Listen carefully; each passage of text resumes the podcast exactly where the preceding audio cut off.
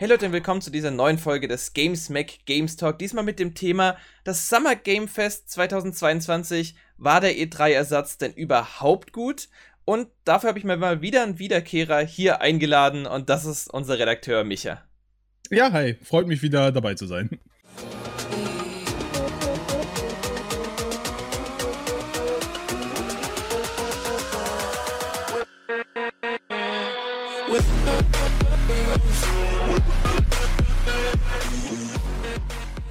Genau, und da würde ich direkt erstmal im Groben und Ganzen einsteigen. Vielleicht erstmal für die Leute draußen. War der E3-Ersatz überhaupt gut? Der Titel ist extra ein bisschen hochgestochen gewählt, weil eigentlich ist das Summer Game Fest 2022 ja nicht unbedingt ein Ersatz, würde ich mal behaupten, weil schließlich gab es es ja auch schon letztes Jahr und ist genau. parallel dazu gestartet. Aber zumindest diesmal hat man gemerkt, dass die meisten von den großen Firmen jetzt eher darüber gehen, weil natürlich keine andere Möglichkeit besteht oder halt neben dem Summer Game Fest ihre eigenen Shows gestartet haben. Also da waren drum und dran. Und jetzt würde ich dich fragen, wie fandest du denn das Ganze dieses Jahr, im Gegensatz, dass es keine E3 ist? Also im Allgemeinen finde ich es ein also für uns Zuschauer hier jetzt vor allem auch in Deutschland oder Leute, die nicht die Möglichkeit hätten, jetzt nach LA zu fliegen und da mal vorbeizuschauen bei der E3, es ist kein großer Unterschied, weil wir sehen eh alles nur digital. Also dementsprechend ist es ja eher für die Presse, die da ist vor Ort, ist es anders, weil die jetzt nicht alles anspielen können. Was natürlich auch wiederum ein, äh, ja, eine Auswirkung auf uns hat, weil wir weniger Material sehen. Also normalerweise hat man ja, die gehen auf die E3, sehen irgendein Spiel XY und dann spielt das IGN, GameSpot, Game Trailers und wie sie nicht alle heißen. Das heißt, man kann von jedem sich einen Artikel dazu durchlesen und jeder hat vielleicht was anderes gesehen diese Informationen fehlen uns jetzt, weil wir quasi einen Trailer haben, den hat jeder gesehen auf der Welt und vielleicht gibt es den einen oder anderen, der hat mal Gameplay gesehen. Dementsprechend ist natürlich dieses Summer Game Fest, wie du auch schon sagst, nicht wirklich ein Ersatz zu E3 und wird auch, glaube ich, nie. Selbst wenn es die E3 in den nächsten zehn Jahren nicht mehr gibt, werden wir sie es immer noch E3 nennen, weil es einfach, es gehört dazu. Das ist das Weihnachten der Gamer quasi, da freut man sich über neue Spiele.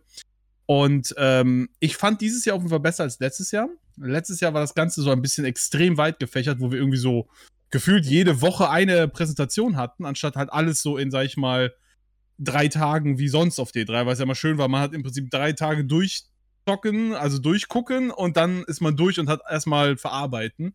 Und letztes Jahr war das ja wirklich jede Woche, jeden Monat war irgendwie irgendwas, dann war EA da, dann war Nintendo hier, dann war Microsoft da ähm, und dann noch die ganzen kleinen. Also fand ich das diesmal deutlich besser strukturiert, wobei es ja auch hier große ähm, Sprünge gab. Sony hat ja im Prinzip das Summer Game Fest mit dem State of Decay, äh, State of Decay, State of Play angefangen, ähm, wobei das auch eher nicht wirklich was mit Summer Game Fest zu tun hatte. Einfach nur links in der Ecke war dann plötzlich so ein Logo und das war's. Äh, und die haben ja Anfang Juni schon angefangen und dann erst zwei Wochen später ging es erst richtig los mit den großen, also jetzt Microsoft und Devolver und wie sie nicht alle heißen.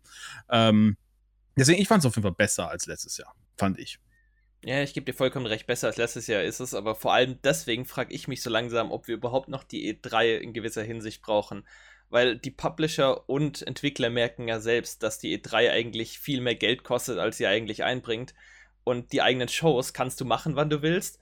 Die kannst so lang sein, wie du willst. Du kannst Inhalte bringen, wie du willst. Du bist sehr, sehr frei in dem, was du willst. Kannst auch das Ganze extrem frei gestalten. Und ich weiß nicht, ob das letztendlich für die Publisher sogar einfacher ist, beziehungsweise auch kostengünstiger und sinnvoller, dass ich mir immer unsicherer werde von Jahr zu Jahr, jetzt vor allem seit Corona und alles drum und dran begonnen hat, ob sich überhaupt so eine Messe wie die E3 letztendlich lohnt, wenn das jetzt keine konsumerorientierte Messe ist. Wir haben ja schon gesehen, E3 hat in den Jahren, wo sie stattgefunden hat, in den letzten, beziehungsweise wo jetzt nicht Corona so groß da war, angefangen mehr auf Konsumer einfach aufzubauen.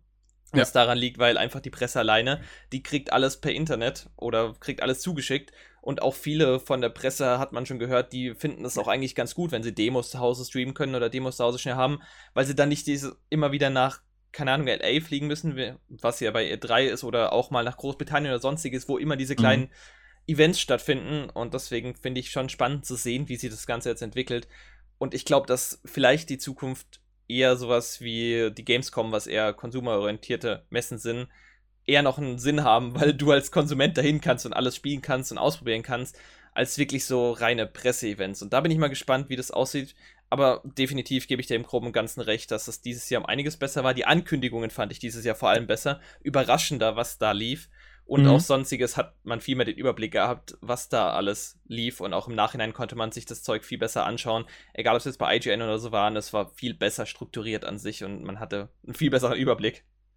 Ja, man hat gemerkt, die haben letztes Jahr noch so, da wusste noch keiner, wie es genau abläuft. Das war noch so der Probetest und diesmal haben sie es deutlich besser strukturiert. Und ich denke mal, nächstes Jahr wird es auch wieder ein bisschen besser.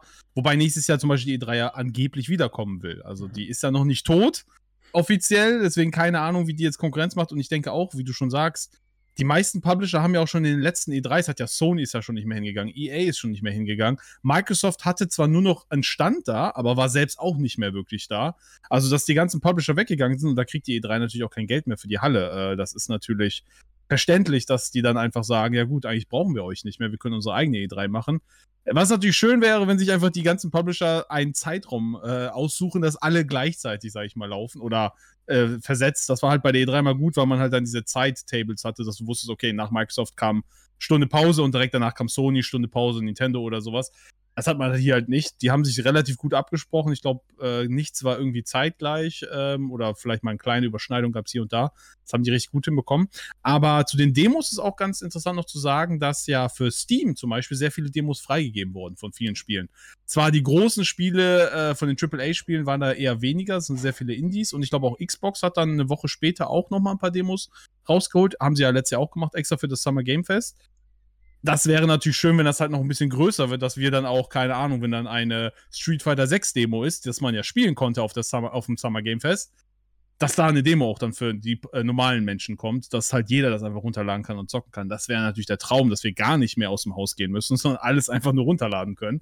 Das wird es am einfachsten machen, aber ich denke auch, sowas wie die Gamescom wird sich einfach noch durchsetzen, weil bei der Gamescom geht es nicht unbedingt ums ums Spielen, um neue Sachen zu sehen, sondern es geht um das Feeling, einfach dabei zu sein.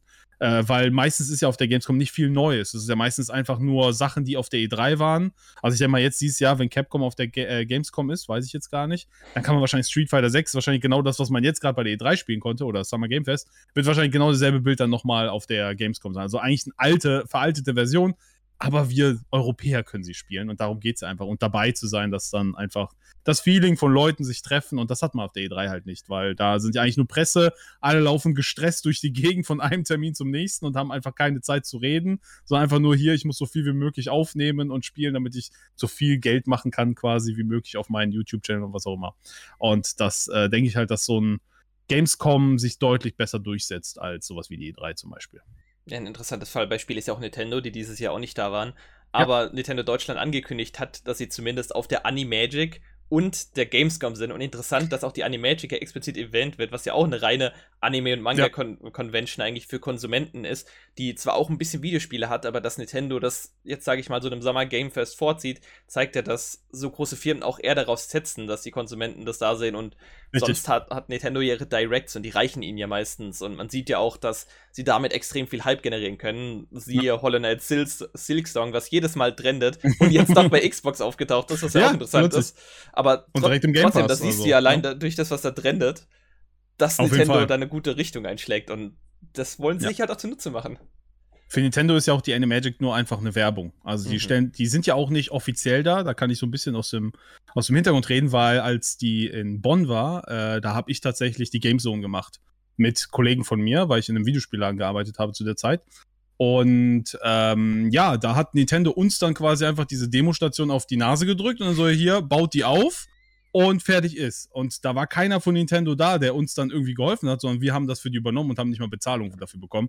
Und so ähnlich machen sie es jetzt auch in Mannheim, dass halt im Prinzip Nintendo bringt denen das Zeug, holt es dann am Ende wieder ab, stellt es hin und dann so, ja, viel Spaß, mach mal ein bisschen Werbung und vielleicht ein paar Preise geben die natürlich für die Contests und sowas. Aber ja, das ist für die einfach nur eine äh, ja, billige Werbung. Deswegen sind da auch so viele ältere Spiele. Also da werden immer noch Sachen wie Smash Bros. werden da immer noch gezeigt.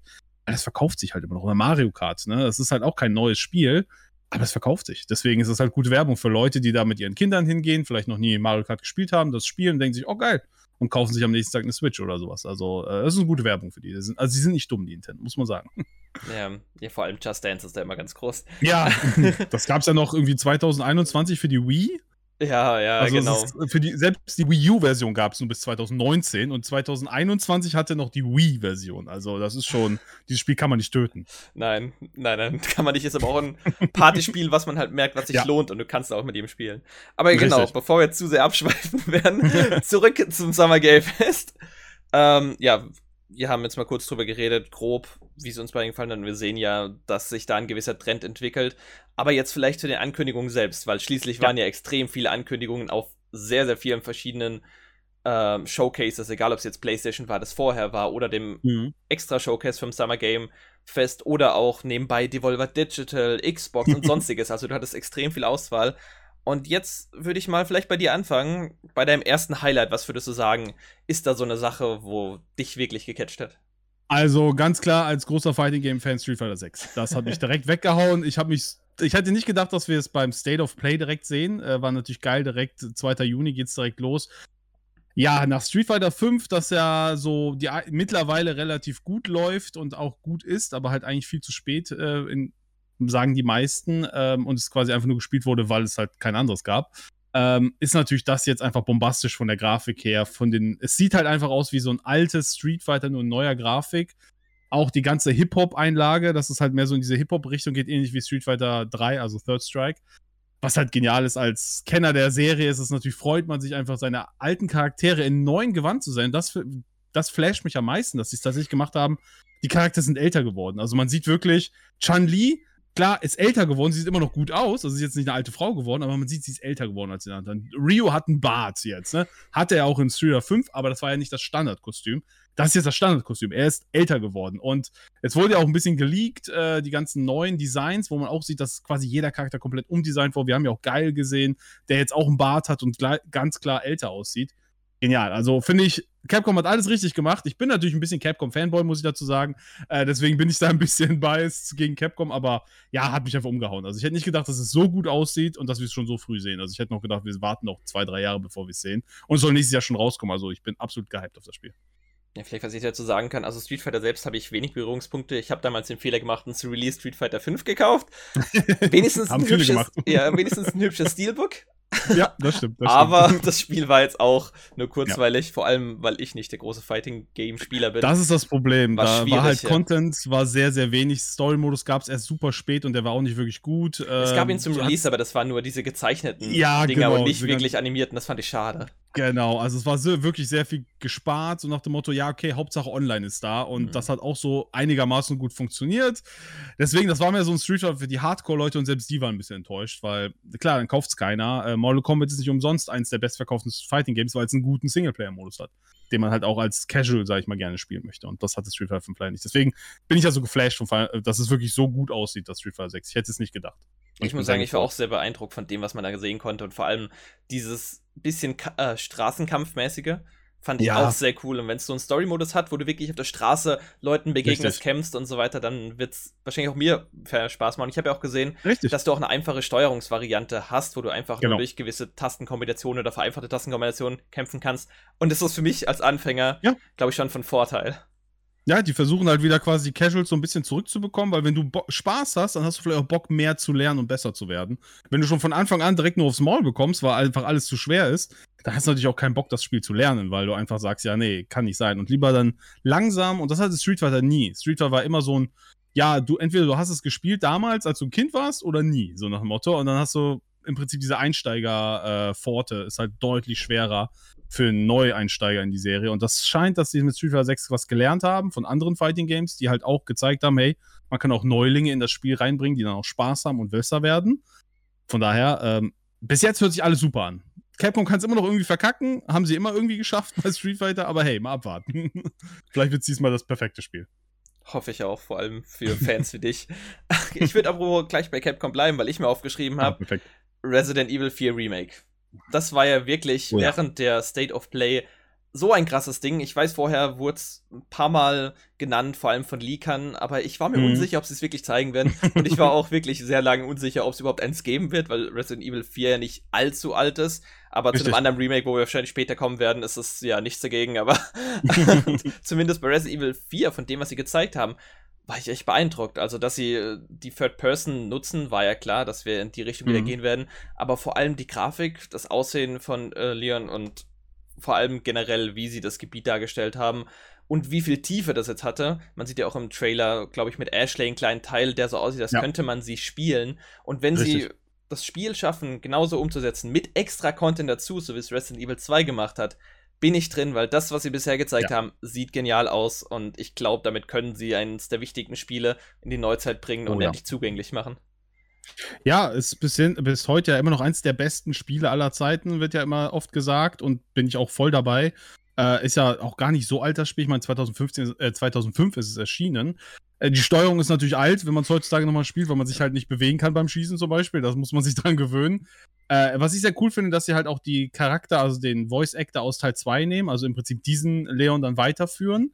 Äh, nicht wieder einen neuen machen. Äh, Ashley sieht halt auch komplett neues Design. Auch äh, Ada hat natürlich äh, andere Klamotten an, läuft halt nicht nur im roten Kleid rum und sowas, aber macht halt Sinn, ist halt eine andere Zeit und sowas. Natürlich ist die Gefahr, äh, oder was halt die Angst ist da, ob sie was schneiden im Spiel. Ähnlich wie bei Resident Evil 3, wo ja zwar ein paar neue Sachen hinzugefügt wurden, aber auch sehr viel rausgenommen wurde. Ist halt die Frage, sagen die hier vielleicht, ah, okay, die Insel wird rausgeschnitten, dafür bauen wir was Neues ein, oder machen sie es eins zu eins wieder neu, weil sie ja gesagt haben, es ist ja kein Remake, es ist ein Reimagining. Also es ist quasi, es spielt mit derselben Story, aber es werden Sachen natürlich entfernt oder geändert, sodass es Sinn macht für die komplette Geschichte von Resident Evil. Ähnlich wie bei 2 und 3 haben sie es ja auch gemacht. Aber was okay ist, weil deswegen heißen die Spiele auch nicht Remake. Wir nennen sie Remake, aber sie heißen nur Resident Evil 2, Resident Evil 4, Resident Evil 3. Genau, oder Resident Evil 1. Das Original Remake heißt auch nur Resident Evil. Also es stand nirgendwo Remake. Wir nennen es halt nur Remake, damit wir es unterscheiden können. Und äh, ja, aber ja, als Capcom-Fanboy kann ich auch nur sagen, super Wahl. das ist natürlich ein Spiel, wo ich mich sehr drauf freue. Und allein schon, dass es nächstes Jahr rauskommt mit einem Titel, äh, mit einem Release-Date vom März schon, ist halt wirklich eine Ansage. Bin ich gespannt, ob sie es halten, weil irgendwie bis jetzt, glaube ich, kein Spiel es geschafft hat, einen, den ersten Termin direkt zu halten, weil es eigentlich immer verschoben wurde. Mal schauen, ob es Capcom schafft. Aber was für ein super Jahr. Also Resident Evil 4 und Street Fighter 6, also wirklich die Heavy Hitter von Capcom in einem Jahr. Also das sieht schon nach einem sehr geilen Jahr aus. Nur ja. vielleicht die zwei Spiele alleine. Nächstes Jahr wird, glaube ich, krass, vor allem für Capcom. Ja. Die werden mit einem guten Fiskaljahr zurückkommen. Ich glaube auch. Ich glaube, die wird niemand kaufen, weil die einfach das nicht brauchen, gekauft zu werden, weil die einfach genug Geld machen. das stimmt schon, ja. Ja, doch. Hast du eigentlich noch was anderes zu Capcom? Wenn nicht, habe ich nämlich ähm, noch was. Capcom, ich gucke gerade. Ähm, ja, natürlich Monster Hunter auch. Ähm, wir haben ja das Capcom Showcase gehabt, als Monster Hunter Fan auch hier äh, mehr vom Add-on zu sehen, wobei ehrlich gesagt unnötig, weil bis auf neue Monster haben sie jetzt nicht wirklich was Neues gezeigt, also keine neue Mechanik. Wir haben, wissen Wir eigentlich wissen schon alles. alles ja. Genau, alle Informationen sind da, außer, okay, jetzt gibt es halt noch ein paar Monster. Was interessant ist, dass das Monster aus äh, Monster Hunter Frontier, glaube ich, hieß es, äh, was ein Spiel war, was es nur äh, in Asien für die PC und die Xbox 360 gab, was sehr interessant ist, weil es so ein MMO war, was ich glaube nicht von Capcom selber war, sondern von einer chinesischen Firma. Mhm. Äh, und die Monster tatsächlich, die haben sie jetzt in Sunbreak reingenommen. Das heißt, die erkennen äh, quasi diese Spiele als Canon, sage ich mal, an und nehmen deren Monster auch. Und fand ich sehr interessant. Ich als, ich sag mal, Monster Hunter Fan, aber auch Noob, weil ich erst mit World richtig durchgestartet habe, ähm, sind natürlich für mich sind alle Monster neu, deswegen ist es egal, was für Monster sie zeigen und alle sagen, oh krass, das neue Monster ist da, dies und das und ich, für mich ist es neu. Es ist halt wie wenn ich Pokémon spiele und für mich jedes Mo äh, Pokémon neu ist, weil ich einfach nicht alle Pokémon kenne. Äh, aber ja, das war so ein bisschen unnötig, aber trotzdem immer nett zu sehen, weil das Spiel ja jetzt auch jetzt eine Demo auch rausgekommen ist. Natürlich dann immer schön zu sehen. Und auch das Exo Primal, auch wenn es ein bisschen komisch ist, sieht es trotzdem sehr spaßig aus. Also es ist jetzt kein Highlight, aber ich will es trotzdem kurz erwähnen, weil es sieht lustig aus. Also ich denke, das ist ein Spiel, kommt darauf an, ob sie Vollpreis dafür wollen, ob es Free-to-Play ist, ob es ein 30-Euro-Spiel ist. Kann das Spiel, glaube ich, sehr lustig werden. Weil es halt cool aussieht. ja, ich finde interessant, wie viel Zeit sie für Extra Primal eingeplant haben, weil das ja? war ja sehr, sehr viel Gameplay, sehr, sehr viel zu sehen. Ich gebe dir recht, es sieht zumindest cool aus von dem, was wir gesehen haben wie das wieder auf lange Zeit aussieht, ja. wird sich sehen lassen. Jetzt mit Babylons Fall und so ist da generell. so Live-Service, ja. Ja, im Live-Service ein bisschen Flaute und ich Richtig. bin auch mal gespannt, halt auch, ob da nochmal was nachkommt. Aber Capcom. Ich finde es auch komisch, dass. Ich finde es auch komisch, dass es PvP ist, weil das sieht halt aus wie so ein Survival-Game wie Left 4 Dead, quasi mit Dinosauriern, sage ich mal. Und das wäre geil. Das würde mir schon reichen. Aber dann, dass man am Ende noch gegen ein anderes Team kämpfen muss, mhm. fand ich dann irgendwie so, ich weiß nicht, also keine Ahnung, vielleicht gibt es ja mehrere Modis und das ist der, der PvP-Modus und die haben auch einen PvE-Modus, keine Ahnung. Also da würde ich gerne mehr Informationen zu haben, aber mhm. das wird auch noch was dauern. Und das soll ja auch nächstes Jahr kommen. Also genau. Capcom haut auf jeden Fall raus. Noch einmal Capcom. Denn eine Sache, die ich noch cool fand, das ist natürlich Resident Evil Village Shadow oh, of ja. Roses. And, also Shadow of Rose. Äh, endlich mal, wo sie das DLC angekündigt haben, auf das ja viele warten und das jetzt auch eins der DLCs, glaube ich, was fast schon am längsten gebraucht hat in der Entwicklung. Ja. Aber allein von dem, was sie gezeigt haben, jetzt endlich, dass wir Rose spielen können, Jahre nachdem Ethan nicht mehr da ist. Ich will jetzt nicht zu viel spoilern, deswegen was ist man so irgendwie Ich wollte gerade sagen. Ethan ist nicht mehr da und jetzt muss sie halt versuchen, mit ihren Kräften irgendwie klarzukommen. Vor allem unter Umbrella, glaube ich, oder nicht unter Umbrella, unter Chris Firma ja, zumindest. Dieses neue da, genau. New Umbrella oder wie sie alle heißen. Das ist ja irgendwo Umbrella. ist alles dasselbe, genau. ähm, ja, genau, aber zumindest cool, diese Storyline zu haben, wo sie versucht, ihre Kräfte loszuwerden, so ein bisschen mit Rückblick auf was wir in Village erlebt haben, plus neue Sachen ja. und ihrem geheimnisvollen Ich, das da noch genannt wurde. Und das zusätzlich in dieser Gold-Edition, die man ja mit dem Spiel erwerben kann, auch noch ein Third Person cool. für das Hauptspiel mit angekündigt wurde. Das sind zwei richtig coole Ankündigungen, die Village nochmal ein Stückchen größer machen. Genau, das ist alles sehr viel und das Eigentlich passt können wir Lady D spielen. ja, das ist, glaube ich, die größte Ankündigung für viele. Aber ich finde es interessant, ja. dass sie es machen zu dem Spiel, was sie am ehesten mit Resident Evil 4 verglichen wird. Ja. Und das passt einfach super und ich freue mich schon, was sie da machen werden, beziehungsweise wie sie die Story weiterführen, weil ich schätze mal, für ein Resident Evil 9 wird das sehr interessant und auch sehr, sehr wichtig, was auch immer da jetzt passieren wird. Ich glaube auch, ich glaube, die versuchen halt alles so ein bisschen, weil Resident Evil 7 und 8 fühlen sich halt komplett anders an als jetzt 1 bis 5 zum mhm. Beispiel oder 1 bis 6. Äh, einfach weil. 6 lassen wir mal raus. ja, gut, äh, aber halt, äh, selbst 6, auch wenn es nicht das Beste war, es hatte trotzdem noch irgendwas mit Resident Evil zu tun, Stimmt weil einmal schon. alle Charaktere waren da, Muesca wurde erwähnt, dies und das, also die ganze Umbrella-Geschichte geht ja zu Ende im Prinzip. Und mit 7 spielt man halt und man weiß halt überhaupt nicht, was das mit 7 zu tun hat, außer dass halt Chris plötzlich vorkommt. Und in 8 ja auch. 8 ist im Prinzip, was hat das alles mit Umbrella, was hat das mit dem Original Resident Evil zu tun? Und ich glaube, deswegen remaken die die alten Spiele alle, um halt diesen Strang zu machen. Deswegen glaube ich auch, dass wir Teil 1 nochmal ein Remake bekommen, dann in der RE-Engine und vielleicht mhm. sogar 5 und 6. Da würde mich sehr interessieren, ob sie es versuchen, 6 zu remaken und das Spiel gut zu machen. Oder besser zu machen. Ich Kann mein, ich mir vorstellen. Wenn man Action-Fans, für Action-Fans ist 6 kein schlechtes Spiel. Es hat halt einfach storytechnisch halt einfach Katastrophe, aber es war auch zu eine Mischung, glaube ich, weil es, es ja. hat zu viel versucht, alles mit reinzubringen genau. und das war, glaube ich, problematisch. Zu viel Content einfach. Ich meine, es sind vier Kampagnen, was sich geil anhört und es ist auch, glaube ich, 40 Stunden Spielzeit, aber man will so viel gar nicht haben. Das ist einfach zu viel und es ja. ist halt alles dasselbe. Aber da wäre ich echt gespannt, ob sie wirklich nach vier dann jetzt vielleicht Code Veronica noch machen, weil das ja eigentlich auch ein Hauptteil ist, ja. auch wenn er keine Nummer hat, und dann halt vielleicht fünf remaken und sechs remaken, um dann halt so ein komplettes Story zu haben mit Wer weiß, wie es in 9 weitergeht. Vielleicht kommt Leon wieder. Vielleicht spielen wir Rose, ist der neue Hauptcharakter in 9. Äh, man weiß es halt nicht. Aber es fühlt sich so ein bisschen an, weil das ja im Prinzip die Geschichte, die weitergeht von Ethan, dann mit seiner Tochter weitergeht. Ja, ähm, ja wäre cool. Auf jeden Fall bin ich sehr gespannt auf den, äh, auf den DLC. Und ich habe auch nicht erwartet, diesen Third-Person-Modus, der ist wirklich überraschend. Also sowas habe ich gar nicht erwartet. Und es ist geil, weil ich bin eher ein Third-Person-Mensch als ein First-Person-Mensch. Deswegen bin ich direkt dabei, das ganze Spiel nochmal durchzuspielen in dem Modus, weil es einfach geil aussieht. Mhm. Ich glaube, erste Hinweise gab es auch, als sie damals entdeckt haben, dass Ethan tatsächlich ein Gesicht hatte in den, Richtig. In den Dateien. Und allein jetzt, wo du sein Gesicht sehen kannst, macht das hier irgendwo Sinn. Und sie ja, wussten ja, damals ja. nichts damit anzufangen, aber auch ich hätte jetzt nicht gedacht, dass es nee. wegen dem Third Person da ist. Aber gut zu wissen, dass daher die Dateien kamen. Super geil, also super geil. Also ich bin echt, ge ja, Capcom, ne? Die haben es auf jeden Fall dieses Jahr rausgehauen. Letztes Jahr hatten sie zum Beispiel einen extrem schlechten Showcase. Mhm. Absolut unnötig. Diesmal haben sie rausgehauen. Sie haben alles wieder gut gemacht, was letztes Jahr unnötig war. Sie haben es sehr verteilt vor allem gehabt, weil Resident Evil ja. 4 war ja eher auf PlayStation, aber ihr eigener genau. hat zumindest den DLC und so gesagt. Also es war wirklich alles dabei, muss man echt sagen. Aber und zumindest. Dragon's Dogma ja. 2. Stimmt. Auch wenn wir nichts Stimmt. gesehen haben, wir haben ein T-Shirt gesehen. Ja, wir haben ein T-Shirt gesehen mit der Antwort, es ist in der Entwicklung. Ja, immerhin. Das ist schon mal die Bestätigung und es ist die Frage natürlich, wahrscheinlich bringen sie es nicht auch noch nächstes Jahr raus. Ich vermute mal, nächstes Jahr sehen wir da ein bisschen mehr und dann vielleicht 2024 genau. oder so. Ja. Sollen ja auch ein bisschen Ruhe haben, ne? Wir müssen ja nicht nur Capcom-Spiele spielen. Stimmt schon. Genau. Apropos genug Capcom. Yes. Wo willst du denn weitermachen? Hast du irgendeinen Ansatz? Äh, Callisto-Protokoll. Hab ich auch bei mir stehen, das passt. Ja. Großartiges Spiel. Ähm, leider ja nach Dead Space 3 ist ja im Prinzip das Franchise gestorben bei EA, auch wenn sie es jetzt plötzlich wiederholen wollen, nachdem ganz zufällig Callisto-Protokoll endlich gezeigt wird. Ja. Äh, schon sehr auffällig, aber ja, die Originalmacher von Dead Space machen jetzt ihr eigenes Dead Space, nennen es nur nicht mehr nicht Dead mehr Space. Nicht mehr im PUBG-Universum, das ist wichtig zu sagen. Nicht mehr im PUBG, äh, keine Ahnung, was das für einen Unterschied für das Spiel macht, weil man hat es nicht wirklich gesehen, aber okay. Ja, ja. Ähm, ja, aber es sieht geil aus. Also, es sieht halt aus wie Dead Space. Nur halt ohne Isaac, ohne den Namen Dead Space also es fühlt sich an wie ein Dead Space-Spiel, nur halt in Next Gen und es sieht halt bombastisch aus. Also ich bin wirklich gespannt, wann wir da den Vergleich bekommen äh, zwischen Callisto-Protokoll und Dead Space, weil die ja relativ früh nach, äh, rauskommen. Callisto-Protokoll soll ja im Dezember kommen. Ja. Ich glaube, Dead Space soll im Januar kommen. Das heißt, wir haben echt den krassen Supervergleich dann relativ äh, nah beieinander, was es dann besser gemacht hat. Also haben sie wirklich Dead Space weiterentwickelt oder machen, ist Callisto-Protokoll eigentlich nur ein Remake vom ersten Dead Space nur mit neuen Charakteren und allem drum und dran?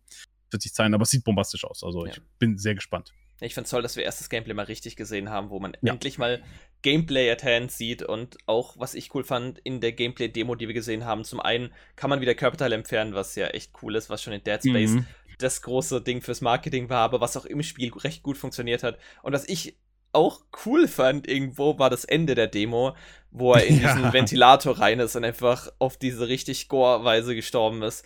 Und das so viele Möglichkeiten wahrscheinlich geben wird, oder beziehungsweise Fallen, die dich auf verschiedene Weise töten, Erinnert mich so ein bisschen an Tomb Raider, weil da war es ja auch so, aber ja, zumindest, genau. zumindest finde ich die Idee mal cool und das lässt die Welt ein bisschen lebendiger wirken, weil du nicht einfach stirbst, sondern du stirbst wirklich anhand der Welt und das macht genau. das Ganze wirklich ein bisschen lebendiger und das ist auch um 2. am 2. Dezember, wie du genannt hast, 2022, also noch dieses Jahr kommt, ist gar nicht mehr so lange hin. ja. ja. ja, jetzt wo wir erst das Gameplay zumindest gesehen haben, es, es sah zumindest nicht rough aus, das Gameplay, wie es nee, häufiger ist. Stimmt. Es sah wirklich sehr schon gepolished aus. Richtig. Aber natürlich war das eine aufbereitete Demo. Wir wissen nicht, wie das restliche Spiel aussieht. Ja.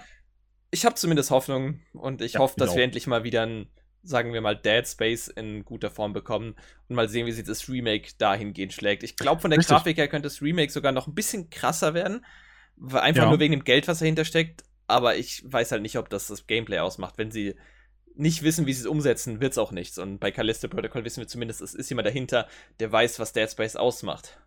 Kommen beide Spiele nur für Next Gen oder haben die noch Old Gen Versionen? Weißt du das? Kommt Callisto, weil ich habe ich hab jetzt hier eine Seite, hier steht zwar nämlich noch, hier steht halt nur Xbox. Ah ne, Xbox One und PS4. Okay, also ja. Callisto-Projekt kommt noch für die alte. Das heißt, denk, weil ich glaube, Remake ganz sicher nicht. Das haben ich sie glaub, gesagt. Dead Space ist nur für PS5 und Series X. Weil sie haben Ray, Raytracing nochmal in den Fokus Genau. Gerückt deswegen denke ich mal, grafisch wird dann Dead Space wahrscheinlich besser aussehen als mhm. Callisto. Aber Callisto Projekt ist auch schon seit, keine Ahnung, wann haben wir das erstmal gesehen? Vor drei Jahren und dann haben wir nichts mehr gehört und jetzt sehen wir es zum ersten Mal. Dementsprechend war es schon sehr lange in Entwicklung und wollte dann, die wollten es wahrscheinlich dann noch für die alten Konsolen pushen. Ja. Und dementsprechend gebe ich dir da recht, denke ich schon, dass Dead Space dann wahrscheinlich besser aussehen wird. Ähm, aber ja, wird sich dann entscheiden, was besser ist. Äh, also das auch mit den, diesen Todesanimationen war ja auch in alten Dead Space-Spielen so, das waren so die Fatalities, die man halt machen konnte. Und da haben die Entwickler auch immer gesagt, dass sie richtig Spaß hatten. Ja. Äh, da halt wirklich sich, also dass man nicht immer die gleiche Animation hat, wie man stirbt, sondern immer irgendwas Besonderes passiert. Also es ist quasi ich sag mal, Spaß macht zu sterben, weil man halt einfach dann eine neue Animation sieht. Äh, und das ist natürlich dann immer sehr interessant zu sehen, wie man sterben kann und wie krass grotesk die halt hingehen da und übertreiben halt. Das ist immer sehr nett. ja, stimmt schon. Ja, ja, Callisto Protocol wird bestimmt kein schlechtes Ding. Da ja, habe ich nicht ich denke, allzu viel Sorgen die haben ja schon ein paar Spiele gemacht und die anderen Dead Space-Spiele. Und auch egal, ob man Dead Space 3 jetzt nicht gut findet, es war trotzdem ein solides Spiel, auch wenn es nicht mehr Dead Space Horror war, sondern Koop, aber spielerisch war es halt immer noch ein Dead Space-Spiel. Ja. Und deswegen denke ich mal, die haben gut vorgelegt mit drei Spielen und äh, das können die jetzt auf jeden Fall nochmal besser machen, denke ich. Weil es ja zum Glück dasselbe Team ist. Oder fast 100% dasselbe Team. Äh, aber was hast du denn noch so? Wenn wir Callisto-Projekt gleichzeitig haben. ja, das, war schon, das ist schon gut. Vielleicht haben wir noch andere gleichzeitig. ich denke sehen. schon, ja. ja, zumindest eins, glaube ich, ganz sicher. Ja, vielleicht erstmal, um nicht zu den großen direkt zu kommen, noch eine Sache, die ich unbedingt nennen will von den kleineren, und das war Who Long äh, Fallen Dynasty, was ein ah, neues ja. Spiel mhm. von Team Ninja ist, also den Neo-Machern oder zuletzt Stranger of Paradise. Und ich muss sagen, ich habe jetzt erst vor einem Monat oder sogar weniger als einem Monat Stranger of Paradise gespielt und trotzdem, oder trotz der Kritik, die ein bisschen dahinter stand, wegen der Connection zu Final Fantasy, der irgendwie manchmal ein bisschen unnötig fand, auch meiner Meinung nach. Aber zumindest das Gameplay an sich ist ja extrem cool und auch äh, ihr ein bisschen Dark Souls ähnliches, aber ein bisschen mehr in Hack und Slash Richtung getriebene mhm. Kampfsysteme machen echt viel Laune und Nio hat gezeigt, was sie damit alles machen können und das war auch ein sehr, sehr würdiger Souls-Vertreter. Oh, ja. äh, und ich bin gespannt, was sie damit machen, weil es ja doch in die ähnliche Kerbe gehen wird, diesmal ohne sagen wir mal, große Lizenz, wie das jetzt bei Final Fantasy war, sondern mal wieder ein eigener Titel, der dahinter steckt, wieder im japanischen Stil. Also sie gehen ja doch gerne in feudales Japan mit ihren nee, Settings. Nicht? China. Diesmal nicht? China? China. Feudales China aber? Genau, Genau. das ist halt, äh, weil Nio ist das Japan, also es wird quasi Nio in China sein, kann man sagen. Ja. ich, zumindest die feudalen Settings, die haben sie gerne Genau, raus genau, mit, genau. oder sagen wir mal Alt-Asien. Das ist Ja, genau, ihr, Di- Asien ihr Ding. Und Weil man Ich sieht ja da Lubu am Ende. Also falls du Dynasty Warriors kennst, das ist ja Genau, Lubu stimmt, ja. und das ist halt die. Und ich kenne deine mich nicht ist, so die ist ganz halt der Geschichte aus, deswegen. Ja, gut, ich dass bin du da auch nicht dahinter 100% steckst. drin. Ich Ich habe nur Lubu gesehen, dachte mir ach ja, das muss Dynasty Warriors sein, also muss es China sein. Ja, gut, Deswegen, das ja, fand ich hätte ich es nämlich jetzt falsch gesagt, aber. aber Ja, es zumindest, ja. Es ist was, worauf man sich freut, weil wir, wir wissen, dass die Entwickler das können. Und Ja. vor allem Team Ninja, ich weiß nicht, ihre Spiele überzeugen mich immer und ich habe recht viel Spaß damit, dass ich mich sehr, sehr Auf auf, das Fall. Spiel freue. Ich denke auch nach Nio und auch, auch Stranger of Paradise, ich habe es durchgespielt und muss wirklich sagen, es ist ein geiles Spiel, also es macht wirklich spielerisch Spaß mit den ganzen Klassen. Dadurch unterscheidet es sich ja stark von äh, Dark Souls, sage ich mal, oder allgemein Stones, weil es halt ein Klassensystem hat und es hat ein Partysystem. Auch wenn die Story am Anfang sehr Bullshit aussieht, spiel's weiter. Glaub mir, am Ende wirst du auch. Äh, Ja, ich habe also die echt Platin-Trophäe überrascht. tatsächlich gemacht. Ah, ich habe es durchgezogen. Ich fand das Story richtig gut am Ende. Die dass es Verbindung? tatsächlich Sinn Ja. gemacht hat. Ja, es Genau. hat zwar ein bisschen gedauert, aber dann war es genial, wie das Ende gemacht wurde. Ja. Aber ähm, ja, und hier ist natürlich schade, dass wir kein Gameplay gesehen haben. Aber ich glaube halt, ja, die haben Neo gemacht. Die, das wird ein spaßiges Sp äh, Souls-like Spiel, was wieder ihre eigene Mechanik hat. Äh, Mhm. irgendwo hin. Es wird wahrscheinlich wieder sehr schwer, sehr schnell. Und äh, Controller werden gegen die Wände fliegen, aber es wird bestimmt ein großartiges Spiel. Diesmal also die ich denke auch, ich habe da PS5 auch. Ja, und die werden noch teurer. Ähm, und was auch hier interessant ist, es wurde beim äh, Xbox Showcase gezeigt. Also auch Ja. wieder Team Ninja ist zurück zur Xbox, weil Neo war ja nur für PlayStation und PC. Hier jetzt für alle Systeme, außer Switch natürlich. Ähm, aber ja, Xbox ist auch wieder in Team Ninjas äh, ja, Ich glaube ja sogar, Portfolio drin. Ninja Gaiden wurde beworben, auch mit der Xbox Ja, stark. genau. Das- Das, äh, das erste deswegen- Ninja Gaiden ist exklusiv gewesen. Ja, da merkt man schon, da stecken die Wurzeln irgendwo dann doch drin und spannend, Und Game dass sie zumindest für alles wieder haben. Das, Spiel ist direkt im Game Pass. Day One. Das alles, ist halt- was nicht mehr PlayStation ist, Ja. ist schon fast Game, Day One Ja. Game Pass, habe ich so langsam Die- das Gefühl. Die hätten das echt, äh, anstatt Xbox Showcase, hätten sie es Game Pass Showcase nennen können. Das Ja. äh, hätte besser gepasst, weil eigentlich jedes Spiel da irgendwie im Game Pass drin war, was gezeigt wurde. Stimmt schon. Was Ja. aber eine gute Werbung ist natürlich. Aber das Aber war so ja, ein sieht kleines, was ich noch wollte. aus, ja. Ja, auf jeden Was Fall. hast du denn noch so Schönes? Äh, ich habe noch was äh, etwas kleineres, würde ich sagen, und das ist Okay. Warhammer 40k Dark Tide. Oh ja? Ähm, ich bin nicht der größte Warhammer-Fan, muss ich sagen, aber die Spiele mag ich. Also ich habe jetzt keine Bücher gelesen, ich habe ein bisschen mal mit diesen kleinen Figürchen gespielt und sowas. Ähm, also Tabletop, Mhm. bevor mich ja einer kritisiert, dass ich Figürchen genannt habe, Entschuldigung. Ähm, Erwachsene und- Figürchen. genau, genau, sehr teure Figuren auf jeden Fall. ja. Ähm, aber Vermintide, der, der Vorgänger quasi, äh, der im Warhammer-Universum, also nicht 40k, sondern im Fantasy, hat mir sehr gut gefallen. Beide Teile habe ich mit Freunden gespielt, solo, mit Randoms, mit Bots. Gute Spiele. Äh, Man denkt, es ist einfach nur ein Klober äh, oder ein billiger Left 4 Dead-Klon oder ähm, Back 4 Blood-Klon oder wie auch immer. Aber hat doch mehr Substanz mit halt Loot und ähnlichen bekommen, also so ein bisschen Rollenspielanlagen. Und es hat mir sehr gut gefallen. Und ich bin ein größerer Fan von dem Warhammer 40k-Universum als jetzt Fantasy, weil ich allgemein Space und Science Fiction mehr mag als Fantasy.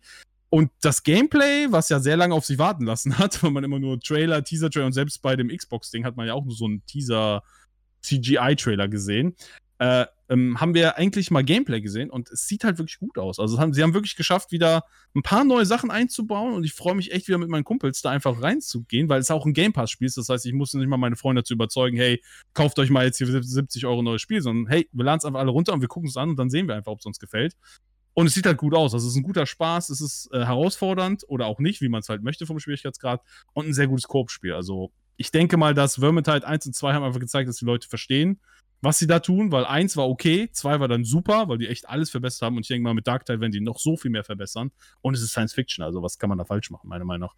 Deswegen freue ich mich da sehr drauf. Es war dann so ein bisschen kleineres Spiel, aber hier auch bin ich gespannt, äh, ob das Spiel exklusiv bleibt, weil das wäre irgendwie schade, dass das nur Xbox und PC-Leute, sondern PlayStation-Leute sollten das auch bekommen, weil Vermintide gab es ja auch für alle Systeme. Deswegen ist das irgendwie eine komische Exklusivität, aber sie ist- existiert. Keine Ahnung warum. Also du hast mich gekauft. mit, mit deiner Beschreibung gerade. Äh, ja, mit Warhammer es kann ich jetzt nicht zu viel reden. Da bin ich so null drin auf die Spiele. Ja. Habe ich jetzt nicht gespielt. Ich habe von Vermintide wirklich sehr, sehr viel Gutes gehört. Hab's aber leider nie ausprobiert. Aber von dem, was du mir jetzt von da, von dem Neuen erzählt hast, was dem ja sehr ähnlich ist, glaube ich, hast du mich überzeugt, da doch vielleicht mal reinzuschauen. Game Pass ist ja die, die äh, Notlösung. Selbst wenn man nur einmal reingucken will, also selbst wenn man es für einen Monat äh, sich ein Game Pass-Abo holt und einfach das Spiel nur anguckt, da kann man sich davon überzeugen. Das ist ja das Toll, dass man quasi eine Demo spielen kann, so gesehen, ja. oder man kann es komplett durchspielen. Du musst meistens nur sechs und, Monate ja. warten, dann kannst du dir für einen Euro sowieso wieder einen Monat gratis ja. holen oder derzeit richtig. sogar einen Monat plus Nummer zwei mit Ultimate. Das ist richtig Wenn man es richtig macht äh, und richtig abwartet, und da kommt ja jetzt quasi jeden Monat kommt ja irgendein Spiel in den Game Pass. Also das heißt, man hat immer genug zu spielen und äh, ja, es ist, es ist halt einfach cool gemacht, der Game Pass, muss man einfach sagen, leider. Äh, auch wenn es so ein Meme ist, dass äh, Game Pass ja so toll ist und so viel, äh, es stimmt halt leider. Ne? Also selbst ich als Sammler, ich meine, man sieht, dass ich viele Spiele habe, aber auch ich als Sammler bin Game Pass ein Freund, weil ich einfach für wenig Geld mir die Spiele angucken kann und dann, wenn sie immer günstig sind, kann ich sie mir in die Sammlung noch kaufen physisch. Aber so kann ich sie wenigstens schon mal ausprobieren, das ist halt schon toll. Und ja, Vermintide ist, glaube ich, so das Game Pass-Spiel, weil man es halt zu viert spielen kann. Und es ist meistens schwer bei vielen, ich denke mal, bin ich nicht alleine, drei Freunde zu überzeugen, hey, ihr habt das Spiel noch nie gehört, ihr wisst nicht, was es ist, es ist ein Koop-Spiel, gebt jetzt mal 60 Euro aus. Und nachher gefällt es denen nicht. Und mit mhm. Game Pass kann man halt sagen, hey, das ist ein Spiel, lass mal runterladen, let's go. Und yeah. dann kann man immer sagen, ja, nee, gefällt mir nicht. Ja, okay, wir haben es wenigstens probiert. Und das finde ich halt dann schön. Bei solchen Spielen finde ich perfekt für Game Pass, meiner Meinung nach. Stimmt schon, ja. Ähm, eine Sache, die ich erwähnen wollte, bevor wir jetzt vielleicht zu noch großen Heavy-Hittern kommen, einfach nur, weil es jetzt kein Videospiel ist, aber trotzdem in der gleichen Zeit angekündigt wurde. Und das ist tatsächlich die Fortsetzung von der Castlevania-Serie. Von Konami hört man ja nicht so viel, ja. deswegen ist es diese eine Sache, die man hört. Ich weiß gar nicht, ob es im Zusammenhang mit der Netflix Geeked Week Weeked war, die ja auch in der ich glaube, Zwischenzeit ja. war. Aber es hat so super gepasst, vor allem weil es ja Castlevania Nocturne heißen wird und diesmal ähm, Richter in den Mittelpunkt rückt. Der Richter uns, Belmont. Genau, und uns Rondo of Blood und äh, Symphony of the Night so ein bisschen erzählt. Also eher bekanntere Titel als die mit Trevor Belmont, wobei die Serie ja, ja fantastisch war. Und dass oh, wir ja. jetzt so hunderte Jahre oder Jahrhunderte später in der Französischen Revolution die Geschichte von Richter erklärt bekommen, wo ganz sicher Alucard, schätze ich mal, ja. vorkommen wird. Und das wird wahrscheinlich auch das gleiche Universum sein, deswegen der gleiche Alucard, den wir schon kennen. Finde ich einfach das spannend, dass es weitergeht. Das sind dieselben Macher, ne? Die auch ja, die genau. alte Castlevania gemacht haben. Okay. Ich hatte mir, also ich hatte den Trailer Studio, nur gesehen. Zumindest die da, gleichen das Macher. Ich, ich glaube, halt, einer ist nämlich gefeuert worden wegen sexuellen Vorwürfen, wie es immer ist. okay, ja, ähm, so Aber zumindest das gleiche Studio steckt dahinter. Das heißt, okay. auch die, die gleiche Frage Animationsqualität ist, wird dahinter stecken, zumindest. Ja, weil der, dann ist die Frage, wer da, muss ich mal nachforschen, weil ich weiß, dass dieses Studio, also einer von den Machern, hat damals auch gesagt, dass er ein Devil May Cry Anime machen wollte, in dem Stil. Und dass es da ein dreckiges Crossover geben sollen, sollen sollte, hatte er gesagt. Also er hat es dreckiges Crossover genommen, das halt wahrscheinlich Casu, äh, ich meine, Dante ist ein Dämonenjäger, die Belmonts jagen Dämonen, also von daher könnte es sein, dass sie versuchen, Dante zu jagen irgendwann mal, aber irgendwie hat man noch nichts von dieser Devil May Cry Serie gehört und jetzt kündigen sie schon eine neue Castlevania Serie, mache ich mir ein bisschen Sorgen, aber gut. Ja. Deswegen habe ich gefragt, ob es dieselben Macher sind. Ja, sie äh, haben ja auch He-Man gemacht deswegen. zuletzt, glaube ich. okay, ja gut, dann haben sie viel zu tun. ja, genau, aber das ist nur am Rande, was ich eigentlich ja. erwähnen wollte, was du wahrscheinlich nämlich auf deiner Liste haben könntest und das ist The Last of Us Part 1. Ich weiß, nicht, ob du es bei dir ne? dabei hast? Nicht? Tatsächlich? Tats oh, ne? dann okay, dann erwähne ich es jetzt trotzdem so. ja, äh, auf ja. jeden Fall, erwähnt. Muss erwähnt werden, zumindest, weil das ja doch einer der interessanten Fälle ist, die ich am Anfang ein bisschen angesprochen habe. Spiel ist gar nicht mal so alt, das Original. Jetzt 2015, was jetzt sieben Jahre alt ja. ist, aber. Und dann nochmal PS4 gab es Genau, es gab die Remastered-Version. Und an sich hält das Spiel heute noch guten Standards parat. Also da Deswegen ist, ist es nicht auf meinen Highlights, weil es im Prinzip für mich unnötig ist. Aber Genau, sieht gut aus. dazu wollte ich jetzt auch kommen. Tatsächlich finde ich es gar nicht mal so nötig, einfach aus dem Grund, weil es ein bisschen mehr an The Last of Us 2 anpasst. Ja. Ich verstehe jetzt, warum man auch sagen würde, es ist unnötig. Verstehe ich voll und ganz. Also es ist, es ist nicht so alt. Es, warum jetzt ein Remake und kein Remaster, vielleicht neues oder so, genau. ist schon eine gute Frage. Aber allein, dass man gehört hat, dass sie von vornherein also komplett die Engine neu von vorne gemacht haben oder beziehungsweise The Last of Us 2 genutzt haben und dass es nicht einfach nur ein bisschen hochskaliert wurde, finde ich dann schon krass. Und das The Last of Us ist nun mal ein Spiel, was eine Geschichte unserer Generation fast schon erzählt und Popkultur mhm. doch recht groß ist. Und jetzt einfach diese bisschen zu nutzen, den Übergang, bis wir vielleicht auf ein neues The Last of Us oder aufs nächste Spiel von Naughty Dog warten und dann nochmal die Geschichte erleben dürfen in nochmal hübscher Variante für die PS5 exklusiv. Bin ich gespannt ich freue mich zumindest, ich habe den ersten Teil extrem geliebt und das nochmal in verbesserter Fassung und vor allem komplett aufgearbeitet nochmal wieder erleben zu dürfen. Nehme ich jederzeit gerne. Ob mhm. man es braucht oder nicht, ist eine andere Frage. Es sieht zumindest cool aus und ich freue mich mhm. auch irgendwie drauf. Was sagst du denn dazu, dass das 70 Euro kosten soll? Dass es ein Vollpreisspiel ist, als Remake. Das ist das eh immer so eine Sache. Die Preisfrage, ja, Das ist ja so die große. Äh, das ja. allein Returnal war mir schon mit 70 Euro zu teuer, weil Ja. allein für den Content, den es geboten hat, weil es war jetzt nicht eines der größten Roguelikes. Also, ich habe das Spiel extrem gern gespielt. Ich habe es mir auch Mhm. zu Release geholt. Aber die Preise sind halt schon, huf. Jetzt so ein Ja, Amazon deswegen. kannst du zumindest Geld ein bisschen zurückbekommen, wenn es direkt billiger wird, was ich so ein bisschen positiv finde. Ähm, aber irgendwo sehe ich das auch in dem Sinne, dass Spiele nun mal teurer werden müssen, aber Das stimmt. Ja, das ist auch wieder so eine Frage von, ich habe nicht die Daten, ich sehe nicht die Zahlen, ich weiß nicht, wie teuer so ein Spiel ist. Ich Mhm, kann es ja, nicht klar. absehen, das ist schlecht für den Geldbeutel. Werde ich es mir dadurch nicht holen? Wahrscheinlich nicht. Ich werde es mir trotzdem holen. Ja, Einfach ja, nee, nur, weil also, Spiele dahinter stecken. Aber ja, ich, ich weiß, wo die Frage herkommt. Das ist halt teuer, aber solange ich die Zahlen Weil nicht es halt- genau sehe, ist es halt. ist halt ein Spiel, das wir schon kennen. Wenn es halt, die Frage ist halt, ob sie irgendwas ändern. Ob es ein, weil Mhm. bis jetzt, was wir gesehen haben, ist es ja eins zu eins, Shot für Shot nur eine neue Engine, sage ich mal. Ja. Und sieht alles besser aus natürlich. Und es wird wahrscheinlich auch Features aus Teil 2 benutzen. Es heißt ja jetzt auch Last of Us Part 1, Ja, genau. was mehr Sinn macht, weil es sieht Sie haben ja schon gesagt, dass die UI wird komplett überarbeitet. Genau. Also da kriegen wir neue. Genau, genau.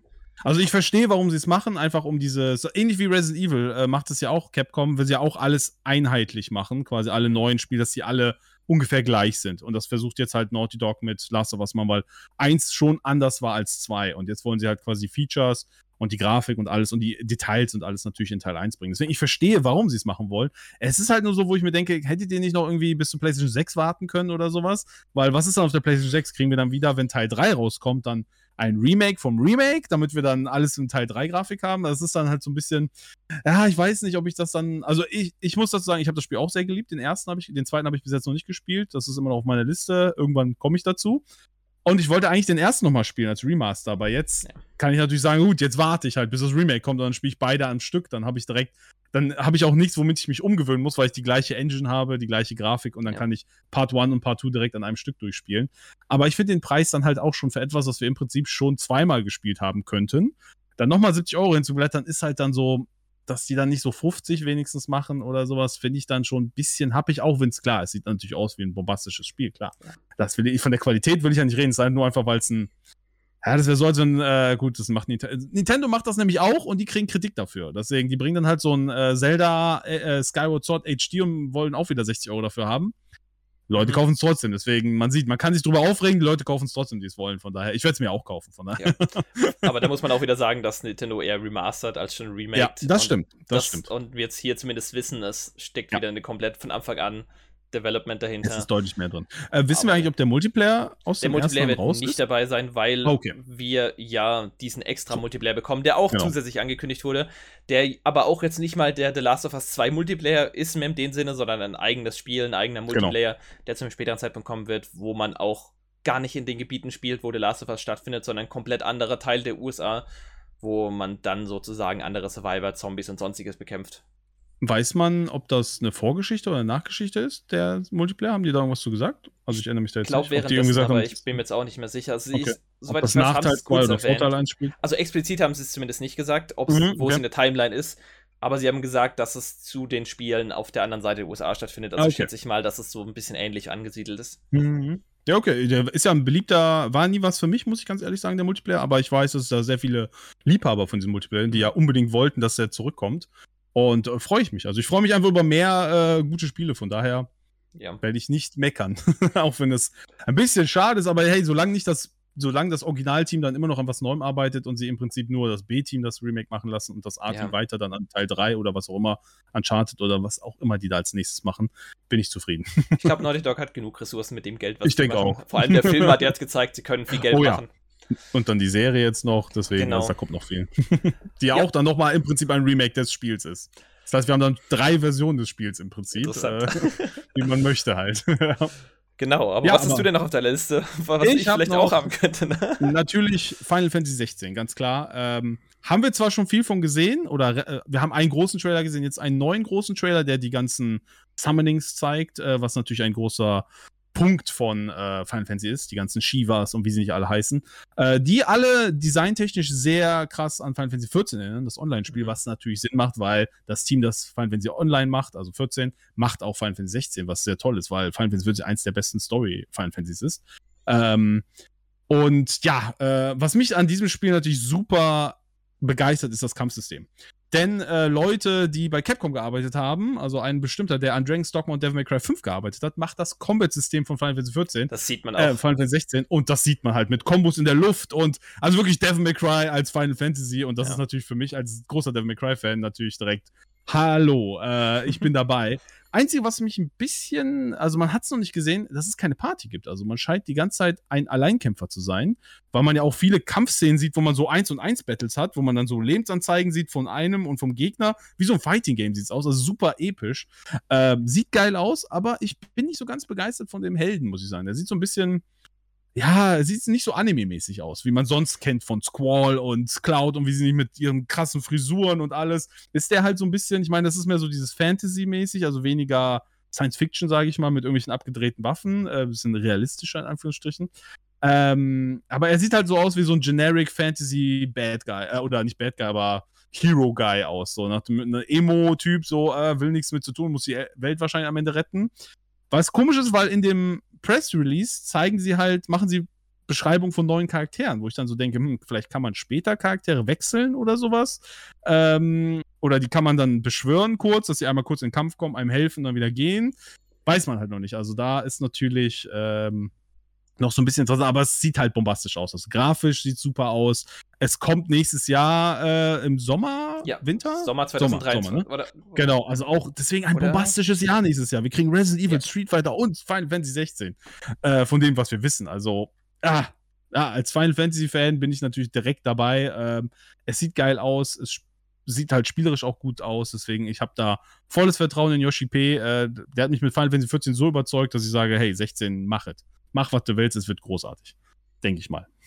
Also, ich kann dir da gar nichts widersprechen. Also, nur, ich finde nur, der Hauptcharakter ist tatsächlich für mich ein Emo-Anime-Boy. Da, das ist, ist aber nicht das genug. ist auch wieder vielleicht ein bisschen Ja, ja. Ansichtssache, aber sonst jeden Punkt gebe ich dir recht. Ich finde das lustig, weil ich in meiner Liste auch Final Fantasy stehen habe, aber nicht Final Fantasy 16, sondern Oh. Final Fantasy 7 Rebirth. Ah, okay, gut. Das ja, fand ich äh, ganz auch spannend. verständlich. Ja. Ja, fand ich auch ganz lustig, dass es beides in diesem Zeitraum angekündigt wurde. Und auch Rebirth wurde, glaube ich, sogar auch auf nächstes Jahr für den Winter Win angekündigt. äh, nächsten Winter haben sie gesagt. Was Genau. heißen kann, der Winter geht ja bis März 2024, dementsprechend. Also wird's das wahrscheinlich Urlaubsgeschäft oder 2024. Holiday-Geschäft Genau, auch fast genau. schon. Ähm, das geht Genau. ja ich glaube nicht, dass sie in einem Jahr beide Final Fantasies rausbringen. Das wäre ein Nein. bisschen zu krass. Aber dafür kriegen wir noch ein anderes, was ja Crisis Core auch noch ist. Und das Ja. kriegen wir im äh, Winter Jetzt. nächsten Jahres. Äh, diesen Nee, Jahres, es? sorry. Wi- Winter diesen ja, genau, Jahres war Jahr. das. Genau, genau. Weil das war beides Winter und nur ein Jahr versetzt. genau. Äh, Vielleicht ganz kurz, also zu 16, wie gesagt, gebe ich dir voll recht, auf das freue ich mich auch dermaßen. Das Kampfsystem mega und vor allem, was sie gezeigt haben von der Grafik her und vom Setting mal wieder dieses klassische, freue ich mich schon. Für Crisis Core habe ich noch nie gespielt, freue ich mich einfach mal reinschauen zu können. Perfekt. Dann ist es perfekt, dass sowas Genau, nochmal das- rauskommt. Da, deswegen. dafür finde ich sowas toll, weil dieses Spiel war gefangen auf der PSP und nicht Mhm. jeder ist bereit, sich jetzt eine PSP zu kaufen, nur um die Vorgeschichte zu kommen. Und Ja. das bestätigt ja auch, dass äh, Crisis Core selbst nicht in der Final Fantasy Remake-Geschichte vorkommen wird, weil sie es jetzt immer rausbringen. Was ich aber sagen muss, warum kommt Crisis Core für die Xbox und die Switch raus, aber Remake und Rebirth nicht? Selbst jetzt haben sie es für Steam angekündigt, es gibt immer noch keine Xbox-Version. Natürlich wird eine Switch-Version hätte sie auch rausbringen, eine Das Cloud-Version. ist einfach Square Aber- Enix, weil Das macht keinen Sinn. Warum Das- die Vor also die Vorgeschichte okay, aber dann wenn die Vorgeschichte durch ist, dann brauch brauchen die Xbox Leute ja sie müssen noch weiterspielen wollen und dann können sie nicht weiterspielen. Aber es war doch auch Das bei so Kingdom bisschen- Hearts so, dass Kingdom Hearts 3 erstmal auf Ja. PlayStation und dann kam Melody of Memories und das war einfach Ja. unglaublich wichtig für die Story, was da am Schluss passiert ist. Und das Richtig. gab's für Nintendo Switch und allem drum und dran. Ja, und dann aber den Rest, der nicht, Rest ja. wieder nicht und, Kingdom Hearts 4 hoffentlich dann mal Ja. für Xbox, weil Kingdom Hearts 3, glaube ich, gab's zumindest für die Xbox. Und erst kam auch noch und dann später erst später kamen die eins, genau, dann kamen die äh, alten Spiele. Also man hat Genau. erst drei gespielt als Xboxler und wenn man das Spiel noch nie gespielt hat, hat man natürlich keine Ahnung, was abgeht. Und dann kamen erst die Vorgeschichten. Deswegen die Hoffnung besteht, dass Remake dann rauskommt, wenn Rebirth vielleicht rauskommt, kriegt dann die Xboxler, kriegen dann Xbox, äh, kriegen dann Rebirth, äh, Remake. Ähm, aber was ich sehr geil finde, also es ist nicht auf meiner Liste, weil ich das Square-Dings quasi gar nicht mehr bedacht habe. Gut, dass du es Okay. erwähnt hast. Das habe ich so gar nicht mehr auf dem Radar gehabt, weil das ja auch erst vor kurzem war. Das war ja letzte Woche. Ja, das war ja das Ähm, letzte fast schon. Das, ja, da war ich mir gar nicht mehr sicher, ob das noch zählte. Aber Deswegen äh, habe ich was gesagt, da, alles, was drumherum ist. Ja, okay, macht Sinn, macht Sinn. Ähm, was da geil ist halt, dass der Titel jetzt, weil alle haben sich gefragt, wie heißt denn, weil das Spiel heißt Remake. Es heißt Mhm. nicht Remake Part 1. Sie können ja jetzt schlecht Remake Part 2 plötzlich nennen, wenn der Remake Part 1 nicht heißt. Und Rebirth macht halt, wenn man das Spiel gespielt hat und das Original kennt und das Remake kennt, machen die Titel halt, die machen Sinn. Und der hat ja auch gesagt, der dritte Teil ist ja auch schon in Entwicklung. Es wird ja jetzt eine mhm. Trilogie. Das war ja, die meisten haben es sich schon gedacht, weil es drei CDs gab, dass jede CD ein Spiel ist. Aber Remake hat halt einen Sinn, warum es Remake heißt und warum der zweite nicht Remake 2 heißt, sondern Rebirth, weil für Leute, die wissen, was abgeht im Spiel, können sich schon denken, oh Gott, und ich denke, der dritte könnte Redemption heißen. Mhm. Denke ich nur. Ich bin mir nicht sicher, dass es dann halt in eine komplett andere Richtung geht. Weil den R-Anfang vor allem passen. ja, deswegen, genau. Das denke ich nämlich auch, dass alle mal mit RE, RE anfangen. Das ist Remake. Rebirth, Redemption. Ne? Weil ich immer überlegt habe, was gibt es noch mit Re? Und Re, äh, weil äh, der Recore heißt ja, hat auch einen Namen mit RE. Was meinst du, Crisis äh, Core? Ja, Crisis Core Crisis heißt. Reunion. Genau. Reunion, siehst du, deswegen können sie den dritten nicht Reunion nennen, deswegen Re Redemption vielleicht. Das ist Redemption, halt Redemption oder Revenge oder sowas. Oder ja, Revenge. Irgendwas in die Richtung, ich kann dir Ahnung. recht genau. geben, ja. Äh, deswegen, ja. ich glaube, alle werden mit Re heißen und dass wir dann einfach so einen langen Strang haben von Dings. Finde ich aber auch cool, auch, äh, wie gesagt, Crisis Core, super für Leute mhm. wie dich, die es noch nie gespielt haben. Und dann noch direkt eine coolere Version. Es ist ja nicht einfach nur ein Rem äh, Remaster, sondern wirklich auch die Grafik. Also, ja. es ist kein Remake, es ist kein Remaster, es ist so ein Zwischending, weil die Models sehen deutlich besser aus, aber sie sehen nicht so gut aus wie bei Remake. Also so ein mhm. Zwischending haben sie gemacht. Wahrscheinlich, damit es auf der Switch noch läuft, um ganz ehrlich zu sein. Aber ja. es sieht halt viel besser aus als so genau. Und ich glaube, dass sie auch das Kampfsystem ein bisschen überarbeitet haben. Deswegen, ich freue mich natürlich, die nochmal zu spielen, ganz klar. Ähm, und wie gesagt, freue ich mich, dass das wenigstens irgendein Final Fantasy äh, Spiel äh, für Xbox kommt, weil ja sonst nichts kommt.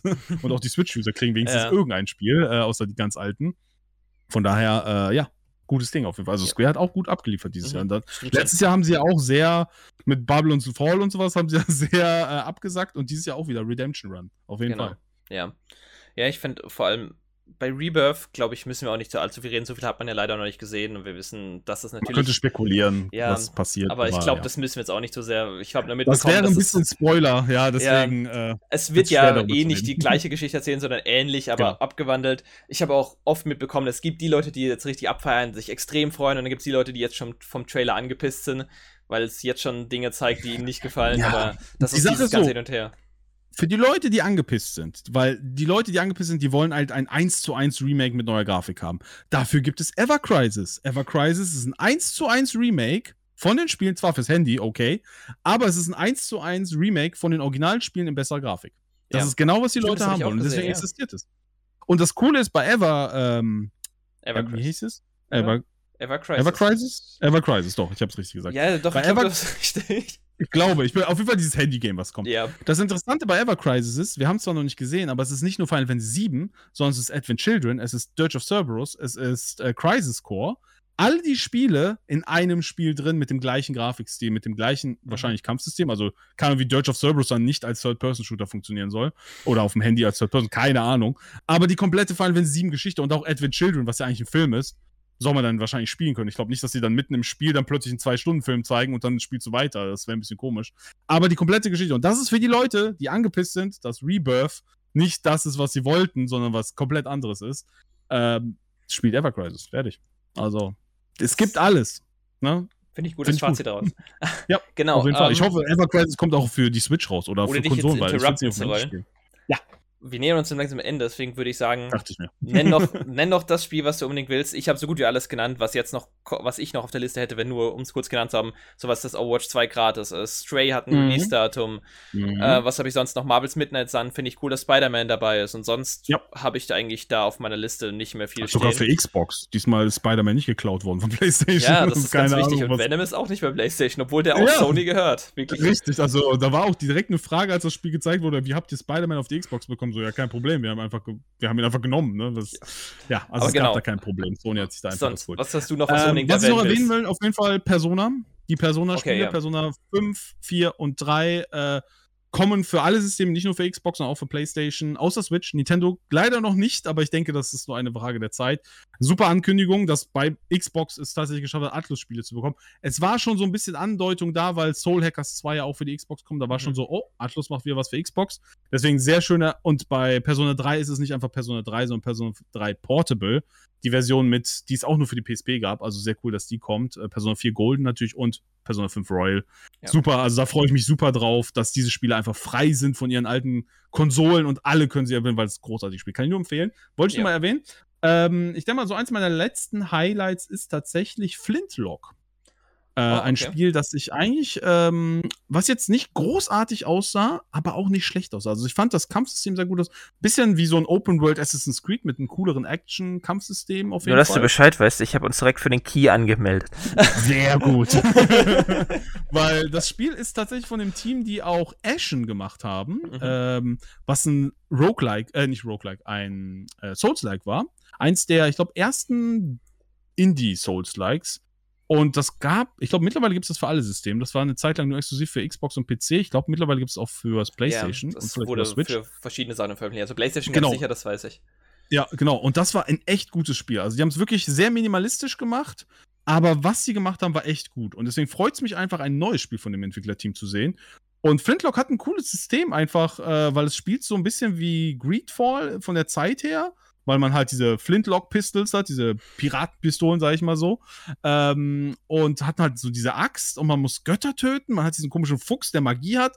Also hat so ein bisschen wie, wie so ein Indie-God of War vielleicht, könnte man sagen. So ein bisschen kriege ich so den Vibe. Klar, die Axt natürlich, äh, dass sie, und sie versucht Götter zu töten, das ist natürlich ein bisschen sehr God of War.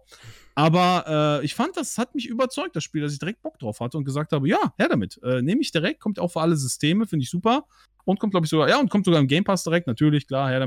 Äh, Warum Xbox Showcase, also im Game Pass ja, Showcase, sorry. Deswegen, genau, im Game Pass Showcase. Von daher, also sehr, sehr gut. Ähm, und auch möchte ich kurz Redfall äh, erwähnen, ja. weil Redfall, von dem hat man ja auch nicht viel gehört und ich bin sehr positiv überrascht, dass es ein First-Person-Shooter ist. Ich hätte das nicht gedacht. Ich hätte gesagt Third-Person.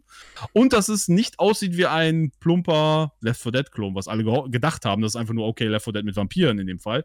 Aber es sieht doch schon ein bisschen mehr aus. Und auch hier Koop, Game Pass, perfekt. Ja. Kann ich meinen Freunden direkt sagen. Auch ein bisschen an Deathloop tatsächlich noch ein bisschen erinnert vom Aussehen her und vom Stil. Ist dasselbe das Studio halt. Ja, ne? ja, das merkst du schon, aber ja. irgendwie hat man das auch direkt gemerkt, fand ich. Aber es ist ja nicht schlimm, weil Deathloop war ja ein fantastisches Spiel, so ist nicht. Genau. Deswegen, ich bin gespannt, wie sie da diese Formel, die sie ja mit Dishonored quasi eingeführt haben, dieses ähm, diese verrückten Fähigkeiten, Waffen und sowas und das jetzt quasi schon in Deathloop krass gemacht haben und jetzt noch krasser mit gegen Vampire und Koop, ist ja wieder was Neues für die und Open World, glaube ich auch. Mhm. Also hört sich alles gut an, abwarten, ist ein gutes Studio. Ich denke, ich vertraue in die und ja, da habe ich wieder was für meine Jungs, dass ich dann Vampire. Dann kann ich Dinos jagen in Exo, ähm, äh, Exo Primal und jetzt Vampire in Redfall. Also, und dann alles ein paar dabei. Zombies noch. Alles ist dabei. Von daher bin ich da froh. Deswegen hat es mich positiv überrascht, wie gut das Spiel aussah. Sehr gut. Dann mit den Worten würde ich noch sagen, jeder noch ein Fazit. Auch vielleicht mit Blick in die Zukunft. Wir haben es ja ein bisschen am Anfang angedeutet. Vor allem, ich habe ja auch gesagt, ich bin mal gespannt, in welche Richtung sich das in Zukunft entwickeln wird, weil wir dieses Summer Game Fest jetzt hatten, was auch schon letztes Jahr koexistent mit der E3 stattgefunden hat, aber es hat halt auch irgendwo gezeigt, online reicht schon fast einfach die Trailer, Gameplay und sonstiges zu sehen.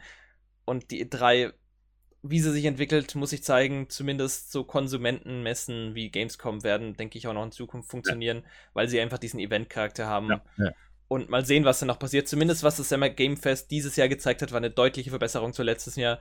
Es war viel mehr zu sehen und vor allem, ich weiß nicht, was an Ankündigungen da war, war schon fantastisch. Jedes Mal bin ich morgens aufgewacht mit meinem Handy und gedacht, oh, was wird angekündigt? Ja, ja. So richtig genau. schockiert, weil du nicht dachtest, dass in diesen kleineren Showcases jetzt vielleicht irgendwas Besonderes kam und dann haben sie es einfach rausgehauen. Und irgendwie ja. war das Summer Game Fest dieses Jahr doch ein Hit für mich zumindest. Auf jeden Fall. Es hat mir auch wieder richtig Spaß gemacht zu gucken. Äh, vor allem auch die kleineren Sachen. Es gab ja noch Future Game äh, Show, PC Gamer Show. Devolver Digital Marketing Countdown to Marketing. Genau, großartig. Also, Digi sowieso, yeah. Devolver Digital muss man auf jeden Fall einen Shoutout machen. Das ist, die sind eigentlich immer die beste Konferenz, mhm. weil es einfach so eine geile Storyline ist und mit Suda Goichi, also hallo. Ähm, aber auch allgemein ähm, hat es immer Spaß gemacht, auch die Indies, auch wenn es viel zu viele meiner Meinung nach mittlerweile gibt und es sehr unübersichtlich wird, weil es einfach zu viele Spiele, die einfach fast gleich aussehen. Äh, aber so ist halt der Markt leider. Ähm, fand ich auch, war ich sehr begeistert äh, von der Show. Ich fand es natürlich schade, dass es halt noch nichts Großes von Sony selbst gab. Das war ja so ein Third-Person, äh, Third-Person, Third-Party-Showcase äh, mit ein paar VR-Sachen. Also da war ja nichts, wir warten ja auf God of War zum Beispiel oder was steht an für Naughty Dog und sowas. Darauf warten wir im Prinzip, dass die neu sagen. Und Nintendo halt auch dass die sich auch noch mal ein bisschen da reinschummeln äh, und ich meine, der Monat ist noch nicht vorbei, sie könnten das immer noch reinpacken und dann Summer auf Gaming nennen, ähm, aber trotzdem fände ich es halt schön, wenn die auch noch zeitnah auch was machen würden äh, für ihre eigenen Spiele, weil das fehlt ja im Prinzip noch, äh, meiner Meinung nach. Ähm, aber sonst ja, ich bin auch begeistert und bin auch sehr gespannt, wenn die E3 sagt, ja, sie ist nächstes Jahr wieder da, physisch und digital. Bin ich gespannt, ob die Publisher sagen, okay, wir sind wieder dabei und machen ein großes Fest oder dass sie sagen, ja, nee, eigentlich brauchen wir euch nicht. Äh, macht euer eigenes Ding, sondern ob es dann halt das Summer Game Fest geben wird, weil Jeff Kiel hat schon angekündigt, Summer Game Fest nächstes Jahr existiert auf jeden Fall. Es wird da sein. Nur die Frage ist es dann in E3 eingebaut? Geht die E3 vielleicht zu Jeff Keighley oder Jeff Keighley zu E3? Oder machen die zwei so Jeff Keighley zur ne? Gamescom ne? gegangen ist. Vielleicht passiert ja, das. genau. Wer weiß, vielleicht ist er, vielleicht äh, nennt er Summer Gaming Fest, weil er E3 gekauft hat. Keine Ahnung. ähm, deswegen, also ich denke auch, die E3 muss sich auf jeden Fall sehr warm anziehen. Wenn die nächstes Jahr nicht abliefert, dann kann sie eigentlich zu Hause bleiben. Dann ist, auch wenn wir es immer noch E3 nennen werden, äh, den Zeitraum, aber das reicht einfach nicht. Die müssen einfach abliefern. Nach all den Jahren haben sie nichts gezeigt und sind halt immer rausgegangen, weil die wahrscheinlich einfach niemanden bekommen haben. Und wenn sie nächstes Jahr nichts schaffen, auf die Beine zu stellen und wieder absagen, was auch immer. Gut, wir wissen natürlich nicht, wie es nächstes Jahr mit Covid aussieht. Das kann natürlich auch sein, wieder, dass da wieder große äh, Sachen passieren. Aber selbst Jeff Keighley kriegt ein digitales Event hin, von daher. Und er hatte ja auch einen physischen Punkt. Also man konnte ja viele der Spiele bei ihm anspielen, wenn man eingeladen wurde. Das heißt, es hatte diesen äh, ja, E3-Flair wieder, dass halt die Journalisten hingehen konnten. Ja, wenn die E3 das nicht schafft, dann kann die eigentlich auch aufhören. Dann brauchen wir die eigentlich auch nicht mehr, um ganz ehrlich zu sein. Sehr gut. Schöne letzte Worte. Oder auch ein bisschen, wie soll traurig, ich sagen, ja. ein bisschen traurig, bisschen Ende, herausfordernd für die E3 ja. vielleicht auch. Ja. ja. aber danke dir, dass du hier warst. War ein sehr schöner Talk, ein sehr langer Talk und vor allem auch ausführlich. ich hoffe zumindest Zuschauern und Zuhörern hat es sehr gefallen. Ich hoffe es doch. Äh, Bist ja ein sehr ja, beliebter Gast tatsächlich. Ich, ich, rede immer viel über Spiele, es tut mir leid. also du wurdest letztes Mal nur gelobt, also. Ja, von daher habe ich da irgendwas habe ich richtig gemacht, deswegen noch habe ich euch nicht verärgert. Glaube ich auch. Aber mit den Worten an alle Zuschauer, Zuhörer, ciao und hoffentlich bis zum nächsten Mal. Ciao.